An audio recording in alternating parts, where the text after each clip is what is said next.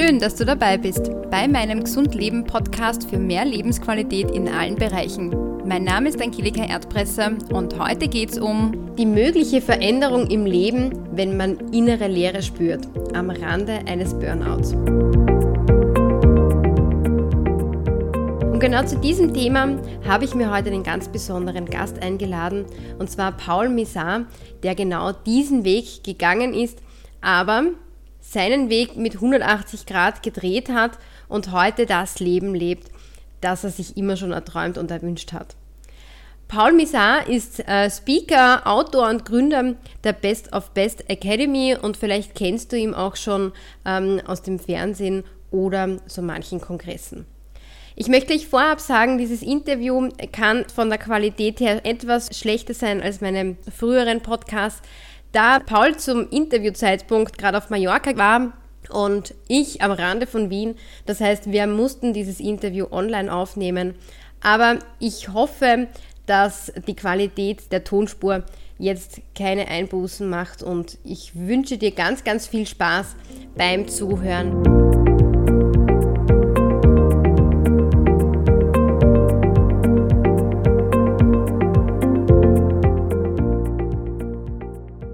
Heute habe ich den lieben Paul Mieser in meinem Interview, in meinem Podcast und ich freue mich ganz besonders, dass wir jetzt nach Monaten endlich einen Termin gefunden haben zu diesem Interview, auf das ich mich schon total gefreut habe. Herzlich willkommen, lieber Paul.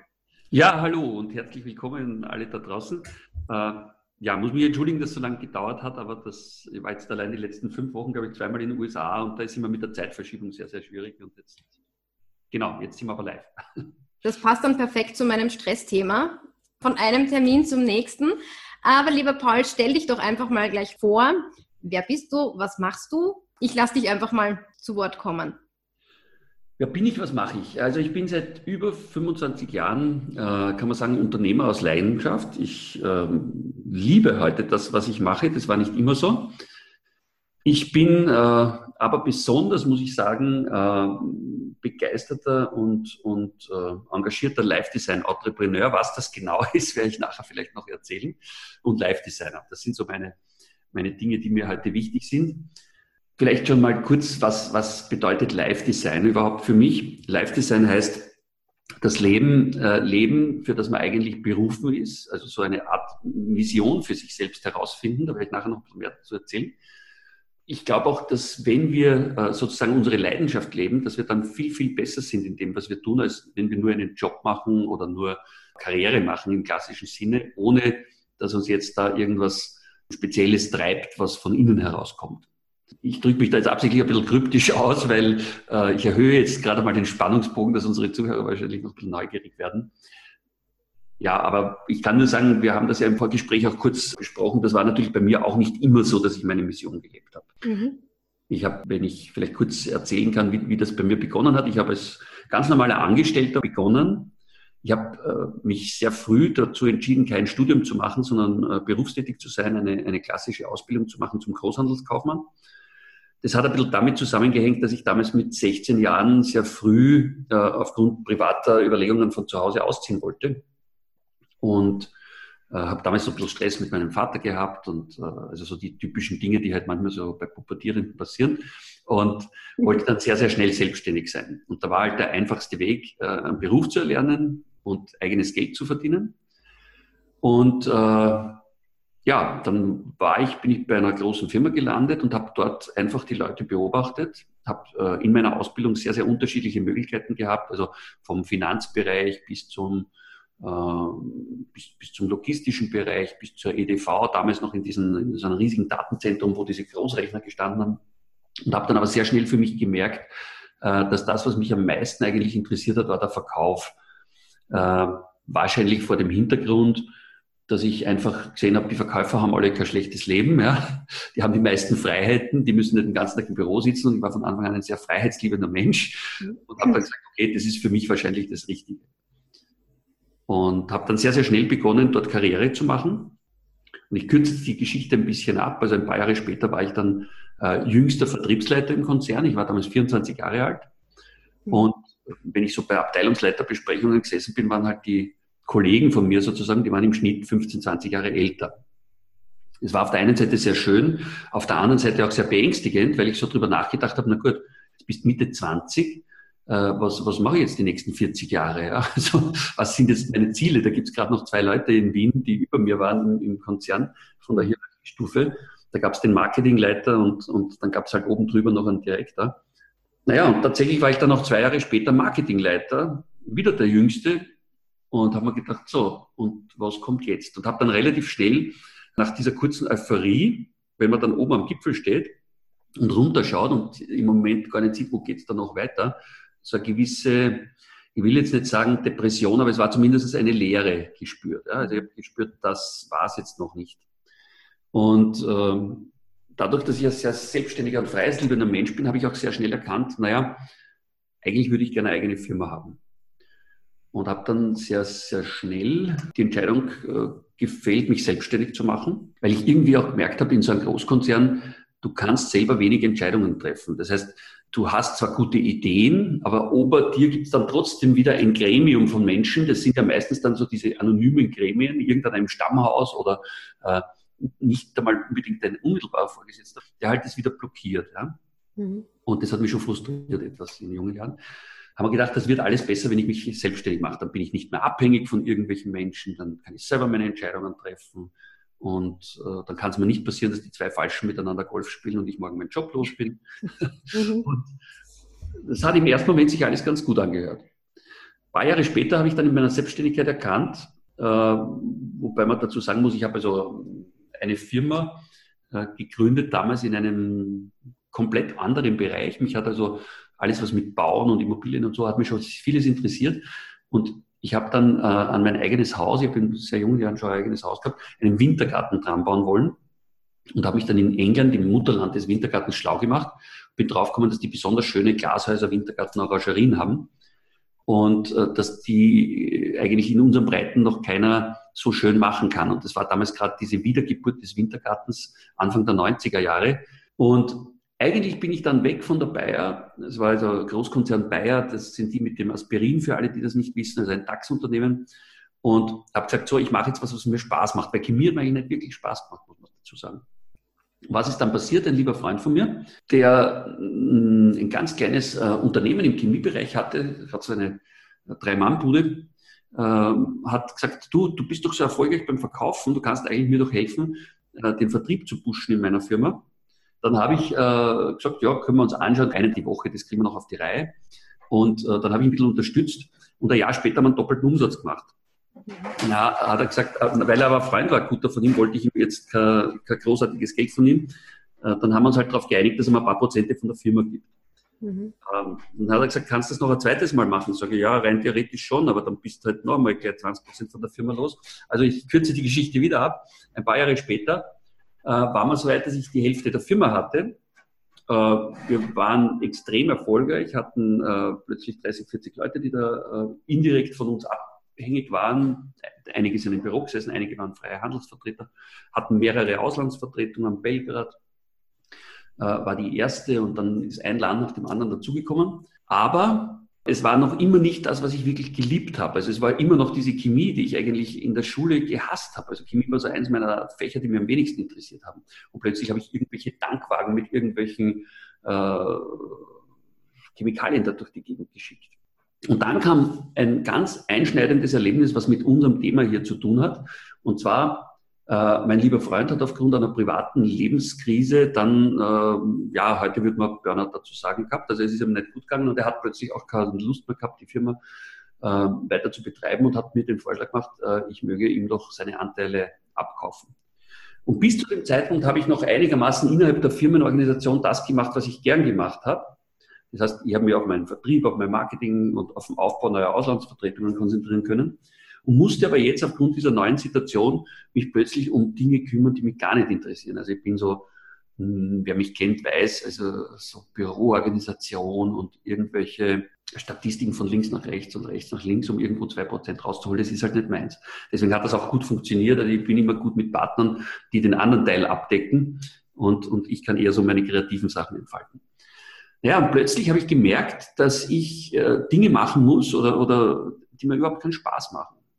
Und habe aber auch damals noch nicht so gut verstanden zu delegieren, habe noch nicht verstanden, wie man Systeme in einem Unternehmen schafft. Also ich war halt ein zu schnell gewachsener Unternehmer, so wie es halt vielen wahrscheinlich da draußen geht, die eine Firma haben, mhm. am Anfang selbst und ständig gearbeitet hat, bis halt irgendwann der Punkt kommt, wo du merkst, wenn du jahrelang keinen Urlaub hast, wenn du jahrelang Samstage durcharbeitest, bis spät in die Nacht arbeitest, dir teilweise nicht einmal Sonntage gönnst, dann kommt irgendwann der Punkt, wo du sagst, so, jetzt, ich kann nicht mehr. Ja? Mhm. Und ja, dann habe ich sehr, sehr schnell gespürt, dass auch ich äh, nicht unbegrenzte Energien und Kapazitäten habe, sondern dass auch da gewisse Limits sind.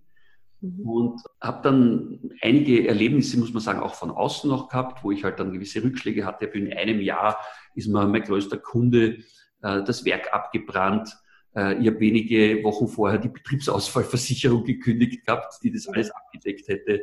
Äh, es hat mir einer meiner wichtigsten Lieferanten eine, eine Vertretung gekündigt. Mein damaliger Vertriebsleiter ist zur Konkurrenz und hat plötzlich für die Chinesen begonnen, was aufzubauen und hat unsere ganzen äh, Preise denen preisgegeben und so weiter. Also es war eine, auf gut Deutsch, beschissene Situation, wo halt so ziemlich einiges daneben läuft. Und jetzt war aber für mich, wie es halt so oft im Leben ist, aus einem Unglück heraus entstehend eigentlich sogar sehr gute Situation, weil ich plötzlich begonnen habe, über mein Leben nachzudenken. Mhm. Und dann kam noch dazu eine private Krise, wie es halt meistens ist. Dann hat die Bank noch ein bisschen verrückt gespielt, das hat die private Krise verschärft. Und äh, ja, dann war plötzlich so ein Punkt in meinem Leben erreicht, den ich ähm, in meinem Buch Lebenssanierung beschreibe, wo ich halt äh, so richtig verzweifelt war und eigentlich nicht wusste, wie es weitergeht. Ja? Mhm. Weil so ziemlich alles, was ich im Leben bis dahin mir aufgebaut hatte, plötzlich in Frage gestellt war. Ähm, hast du dir davor, also in diesen Zeiten, wo du, wo du gemerkt hast, okay, du bist in einem Angestelltenverhältnis, du möchtest dich selbstständig machen, hast du dir davor jemals eigentlich so wirklich die Gedanken gemacht, was du aus deinem Leben eigentlich machen willst? Das heißt, man plant ja oft so seinen Urlaub ganz penibel, ähm, ja. was ich genau haben will, was ich mir vorstelle, aber oft ist es ja so, dass man das eigene Leben, ähm, genau. dass, man, dass man so dahin läuft, das passiert aber ja. man macht sich oft nicht so wirklich die Gedanken darüber, wo, wo soll das Ziel überhaupt sein? Wo soll es in, welche Richtung das, das, war mein, das war mein größtes Problem, das hast du jetzt gut erkannt. Also in, in, in sehr, sehr jungen Jahren, muss man sagen, war ich einfach ein bisschen geldgetrieben. Mhm. Bis zum 30. Lebensjahr war das Wichtigste eigentlich Kohle zu machen und, und, und einen schönen Porsche zu fahren und, und, und halt einfach ein geiles Leben zu führen, wie man so schön sagt. Mhm. Und dann kam aber dieser Punkt, wo ich das alles erreicht hatte, wo ich ein schönes Haus mit Swimmingpool, englischer Gartengestaltung, mhm. habe solche Sachen akribisch geplant. Da bin ich wirklich gesessen und, und habe äh, allein bei der Gartengestaltung, die man von einem der teuersten Gartengestalter, der auch noch ein Freund war von mir, machen hat lassen, sind wir Stunden gesessen mit seinen Architekten. Aber mein Leben, wie du richtig sagst, habe ich nicht geplant. Mhm. Und dann kam genau dieser Punkt, wo es mir wirklich finanziell gut gegangen ist, wo ich drei so Autos, keines unterm Preis einer kleinen Eigentumswohnung vor der Tür stehen gehabt habe wirklich in alle Formen schwarz-rot und, und, und graphitgrau und mir gefragt habe, Alter, was, was willst du eigentlich? Ja, weil das, was du in deinem Leben jetzt rein vom Glücksgefühl her hast, ist ja. durch diese Sachen jetzt nicht gekommen, was ich immer glaubt mhm. habe. Dann war plötzlich dieses erste Mal auch dieses Nachdenken da, dass mir einfach gewisse Sachen im Leben passiert sind, ohne sie geplant zu haben. Das hat angefangen eben bei meinem Beruf. Ja. Äh, ich sage nicht, dass es schlecht war, weil vieles von dem, was ich heute mache, habe ich damals einfach gelernt durch Erfahrung, Try and Error und viele Fehler. Mhm. Aber es war nichts geplant, ja, wenn ich ehrlich bin, in der damaligen Phase. Und dann war das erste Mal das Bewusstsein da, dass ich gesagt habe, okay, du lebst jetzt in einer unglücklichen Beziehung, die war auch nicht geplant. Das war auch so, das, das was halt einfach sich ergeben hat, weil äh, ja, das war halt eine Person aus einem, aus einem Umfeld, wo man nicht weit schauen hat müssen und nicht, nicht sich sehr anstrengen hat müssen, ja, weil die, die eh schon lange für mich interessiert, hat aber überhaupt nicht zu mir gepasst, das kommt halt auch noch dazu. Äh, es war halt äh, eine leichte Nummer, ja. Und das andere war halt, war halt dann äh, die, die andere Geschichte mit dem, äh, wo lebe ich, will ich da überhaupt leben? Nein, eigentlich nicht, aber ich lebe halt da, hat sich halt ergeben irgendwie. Mhm. Und ja, so war mein ganzes Leben mehr oder weniger so ein Produkt äh, von, von Aneinanderreihung von Ereignissen, die nicht geplant waren. Mhm. Und dann habe ich mich wirklich hingesetzt und das war dann äh, eine Phase, wo ich dann noch ein paar Ohrfeigen vom Leben vorher bekommen habe und ein paar Rückschläge, weil ich war, ich habe eben wie gesagt mit 30 schon sehr, sehr äh, vermögend und, und eigentlich schon das erste Mal äh, so finanzielle Freiheit gefühlt, habe aber dann durch ein paar Dummheiten ein paar Jahre später fast alles wieder verloren. Und es waren so Auf und Abs im Leben. Also es war so richtig Rollercoaster. Mhm. Und da gab es dann einen Moment, wo ich dann wirklich so nachgedacht habe und angefangen habe zu nachdenken und gesagt habe, so, jetzt bin ich Mitte 30, ja, gehe irgendwie auf 40 zu. Äh, wann in meinem Leben fange ich jetzt an, vernünftig unter Anführungszeichen zu werden und mache wirklich die Dinge, die zu mir passen und habe mal wirklich analysiert, was sind denn meine wirklichen Talente, meine wirklichen Fähigkeiten, äh, was würde ich denn gerne machen, was habe ich früher gemacht, was hat mir Spaß gemacht in meiner Jugend, was mache ich überhaupt nicht heute. Mhm. Und ich bin auf Sachen draufgekommen, nur um zwei Beispiele zu nennen. Ich habe mit 16 zum Beispiel einen Schreibwettbewerb gewonnen damals, mhm. mit 16 Jahren. Und habe nachher außer Geschäftsberichte nie wieder was geschrieben in meinem Leben. Mhm. Und hatte aber latent diesen Wunsch, ein Buch einmal zu schreiben. Mhm. Und ich bin im Gegensatz zu vielen Kollegen von mir, die ihre Bücher schreiben lassen, wirklich einer, der es gern macht. Und wenn ich ein Buch schreibe, mittlerweile Minimum eins im Jahr, ich habe, obwohl ich vor einem Dreivierteljahr rausgebracht habe, schon wieder das nächste fast fertig. Ich brauche das, ich mache das auch gern. Mhm. Und mir geht es auch relativ leicht von der Hand. Also da, wo andere also zwei Jahre dafür brauchen, bin ich in ein paar Tagen fertig. Mhm. Und das war aber zum Beispiel ein Talent, das war brachliegend. Da habe ich nichts daraus gemacht gehabt zu dem Zeitpunkt. Mhm. Eine zweite Geschichte. Ich habe in der Schulzeit wahnsinnig gern in einer Theatergruppe gespielt. Und ich konnte zwar nicht singen, aber ich habe schon äh, für die älteren Klassen immer moderiert das Jugendsingen. Also ich war so der Gottschalk von der Schule, weil ich so ein gewisses Naturtalent hatte, halt irgendwie zu quatschen. Ja. Mhm. Da habe ich nicht wahnsinnig viel draus gemacht, außer dass ich gemerkt habe, bei diesen ganzen Europatagungen, wenn sich alle Lieferanten getroffen haben, wo ich mit dabei war, dass ich einer der wenigen war, der gerne nach vorne gegangen ist und irgendwas erzählt hat vor 200 Leuten, wenn alle anderen eigentlich vorher fünfmal am Klo waren, weil sie so nervös waren. Mhm. Und da habe ich auch nichts gemacht aus dem Talent. Ja? Mhm. Und dann habe ich mir so eine Bucketlist geschrieben. Also man muss sagen, ich habe zuerst einmal beschlossen, ich gehe wirklich eine Woche in die Stille zurück. Da gab es damals noch den äh, vom Willi Dunkel, kennen vielleicht manche aus Österreich, äh, dieses äh, Wellnesszentrum, dieses chinesische, äh, an der tschechischen Grenze, wo es ziemlich ruhig war, wo sich die Füchse gute Nacht sagen, außer dass da manchmal irgendein Spitzensportler sich regeneriert hat, gab es da nichts. Und da habe ich mich zurückgezogen. Aus der Woche wurden neun Tage letztlich und habe dann wirklich begonnen, was wäre, wenn ich mein Leben nochmal komplett neu planen könnte? Was wäre, wenn da jetzt Aladdin mit der Wunderlampe stünde und sagt, so, mhm. Dein Wunsch ist mir Befehl, heute in zehn Jahren wirst du das Leben deiner Träume leben, aber fang mal an zu planen, du Volldepp. Ja? Mhm. Und habe mich hingesetzt, habe eine Bucketlist gemacht und da waren so unterschiedliche Sachen drauf, wie äh, wo ich gern leben würde, also dass ich irgendwo mal einen Zweitwohnsitz gerne am Meer hätte, dass ich eigentlich gar nicht da in der Pampas so gern wohne im Haus, sondern dass ich lieber so eine Dachwohnung in Wien in der Innenstadt hätte. Äh, es waren aber auch viele nicht finanzielle Wünsche, also äh, zum Beispiel, dass ich beruflich gern Menschen helfen würde, dass ich irgendwas gern machen würde, äh, wo man auf großer Bühne steht, dass ich äh, mal auch irgendwas mit Theater, irgendwas mit, ähm, also das ist dann so im Laufe der Zeit dann immer klarer geworden, auch mit Fernsehen und so weiter vorstellen kann. Und es standen also verschiedene Schlagwörter, die miteinander null zu tun hatten, überhaupt keinen, dass ich eine Akademie gerne hätte, wo die Menschen alles lernen, was man in der Schule nicht lernt. Also normalerweise, wenn du die Liste gelesen hast, nachher sagst, in einem Menschenleben wird der Mensch, also kann das kein Mensch schaffen, da brauchst zehn Menschen oder zehn Menschenleben. Mhm das Lustige ist, wenn ich dann äh, etwas mehr als zehn Jahre später mir diese Liste angeschaut habe, die ich immer schön im Tresor verschlossen hatte, als ich dann übersiedelt bin oder beziehungsweise das Haus endgültig verkauft habe und diesen Tresor geräumt habe, ist mir diese Liste wieder in die Hände gefallen. Und ich bin erschrocken, das waren über 100 Punkte, die da drauf gestanden sind, äh, dass da fast nichts mehr offen war. Also zum damaligen Zeit war, Zeitpunkt war es noch die, die, die optimale Beziehung, die ich mittlerweile auch habe. Aber die Liste ist wirklich abgearbeitet. Also außer Flugzeugträger und Weltherrschaft fehlt da nichts mehr. Nein, das war jetzt Spaß, weil mich hat aber im Seminar einer gefragt, und gab es da nichts mehr auf der Liste, was gefehlt hat, sage ich doch Weltherrschaft und Flugzeugträger. Nein, tatsächlich gab es äh, eine Sache, die ich noch nicht erreicht habe. Das ist der eigene Helikopter. Da bin ich gerade dran, mir zu überlegen, wie das ausschauen wird, wenn man sich an einer Helikopterfirma beteiligt. Mhm. Aber Spaß beiseite. Das ist mir auch mittlerweile nicht mehr so wichtig, muss ich sagen, wie, äh, wie halt damals als Bubentraum oder große Buben träumen ja auch so mit Mitte 30. Äh, überhaupt muss ich sagen, haben sich die finanziellen äh, Werte ein bisschen verschoben. Ich habe nach wie vor gerne ein gutes Leben, aber ich habe halt auch gemerkt, äh, dass finanzielle Freiheit was Wunderbares ist. Also ohne dem kann man viele Sachen halt nicht machen. aber dass Geld sicher auch nicht alles im Leben ist. Ja? Mhm. Muss man auch fairerweise sagen.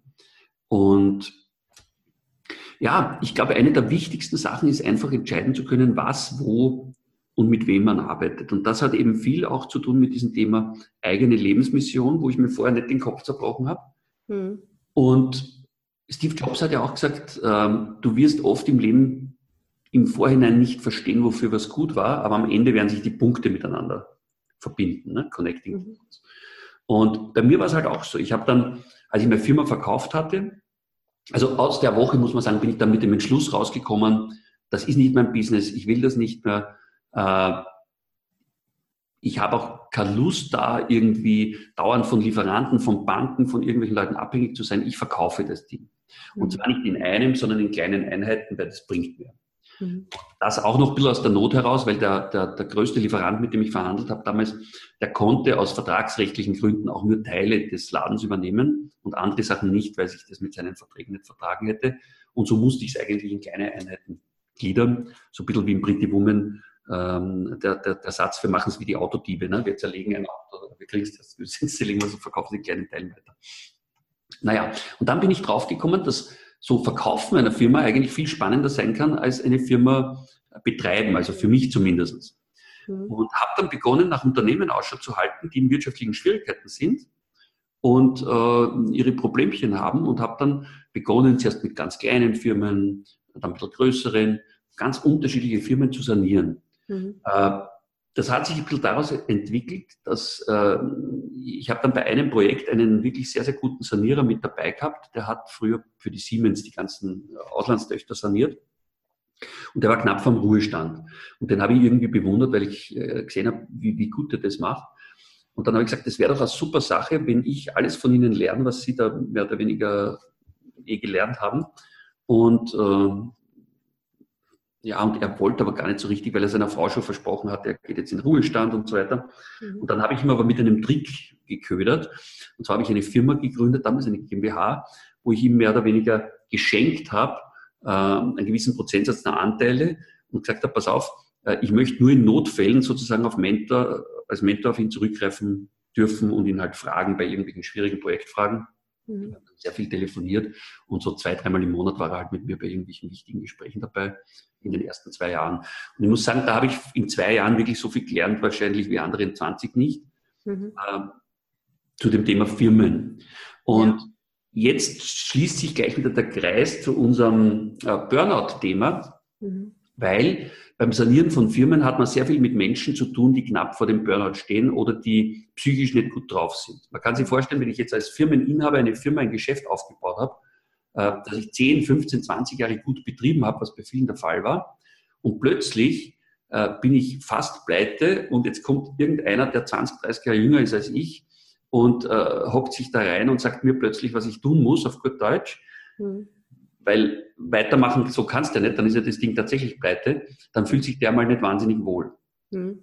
Weil die Mitarbeiter, die denken sich, okay, da kommt jetzt ein neuer, was heißt das jetzt? Bin ich jetzt mein Job los oder, also die haben Angst auf gut Deutsch. Mhm. Die Banken haben auch Angst, weil die denken, okay, da kommt jetzt ein Sanierer, der schneidet uns die Haare, ist wahrscheinlich irgendeine Heuschrecke, der will jetzt nur die werthaltigen Sachen aus der Firma rausholen und wird uns äh, wahrscheinlich um ein paar Mille erleichtern.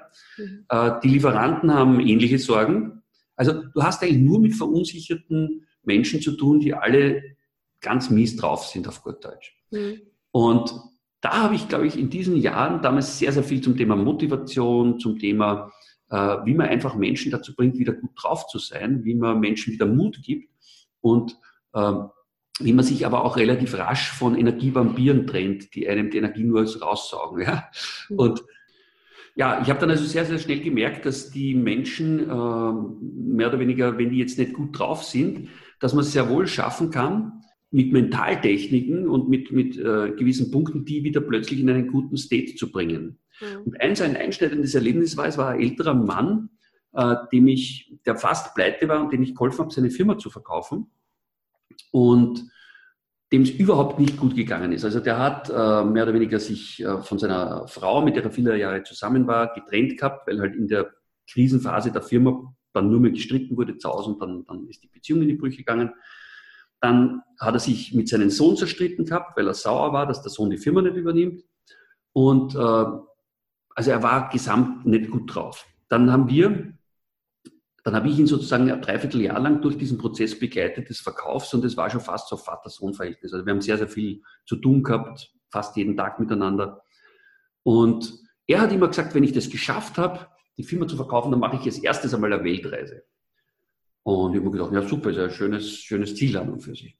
Mhm. Und dann paar Wochen schon nach dem Firmenverkauf denke ich mir, komisch, ich höre nichts von ihm. Ist der jetzt schon unterwegs auf seiner Weltreise, aber dass sich der gar nicht verabschiedet hätte. Wir haben vorher wirklich jeden Tag fast miteinander zu tun gehabt. Das war schon fast so Vater-Sohn-Verhältnis. Mhm. Und dann rufe ich ihn an, wie ich ihn überhaupt mal erreicht habe, drei, vier Mal gedauert und dann ist er komplett am Telefon zerstört. Ja, also, dass du richtig merkst, also so wieder unser Thema jetzt Depression, Burnout und so weiter. Und ich sage, was ist los mit dir und so? Und naja, ja, ja, sein Leben ist, hat keinen Sinn mehr, weil jetzt ist die Firma auch noch weg. Sage ich, ja, aber die war doch hoch verschuldet, du warst doch froh, dass das verkauft. Ja, aber das war ja das Einzige, was noch Sinn gemacht hat, weil jetzt bin ich eh mit meinem Sohn immer und mit, mit einer Frau und das und das. Also total darum. Ich habe gesagt, komm, wir treffen uns im Landmann, weil da haben wir vorher halt oft im Café Landmann in Wien äh, da beim Burgtheater haben wir oft Gespräche gehabt, haben uns dort getroffen und ich habe schon gesehen an seiner ganzen Körperhaltung und so, also pff, nicht, nicht gut mit ihm, äh, kein gutes State und so. Und dann habe ich es aber über mehrere Wochen geschafft. Ich habe ihm dann habe überlegt, was kann ich machen? Ich gebe ihm die gleichen Aufgaben, die ich mir selber damals gestellt habe, die ich in diesem Buch äh, Lebensdrehbuch beschreibe, mhm. in diesen neun Tagen, wo ich für mich selber rausgefunden habe, wo will ich hin. Das waren nicht alles Sachen, die ich selber erfunden habe, das waren Sachen aus Büchern, das waren Sachen, die ich teilweise von irgendwelchen Seminaren mitgebracht hatte, von Brian Tracy, von Tony Robbins, von irgendwelchen wirklich guten äh, Geschichten, von Hörbüchern und habe einfach Techniken angewandt, wo ich mir gedacht habe, oder was ich beim NLP gelernt habe, mhm. schauen wir mal, ob es funktioniert. Mhm. Und überraschenderweise, ich kürze die Geschichte ab, weil sonst wird es ein äh, sehr, sehr langer Podcast, aber äh, wie du jetzt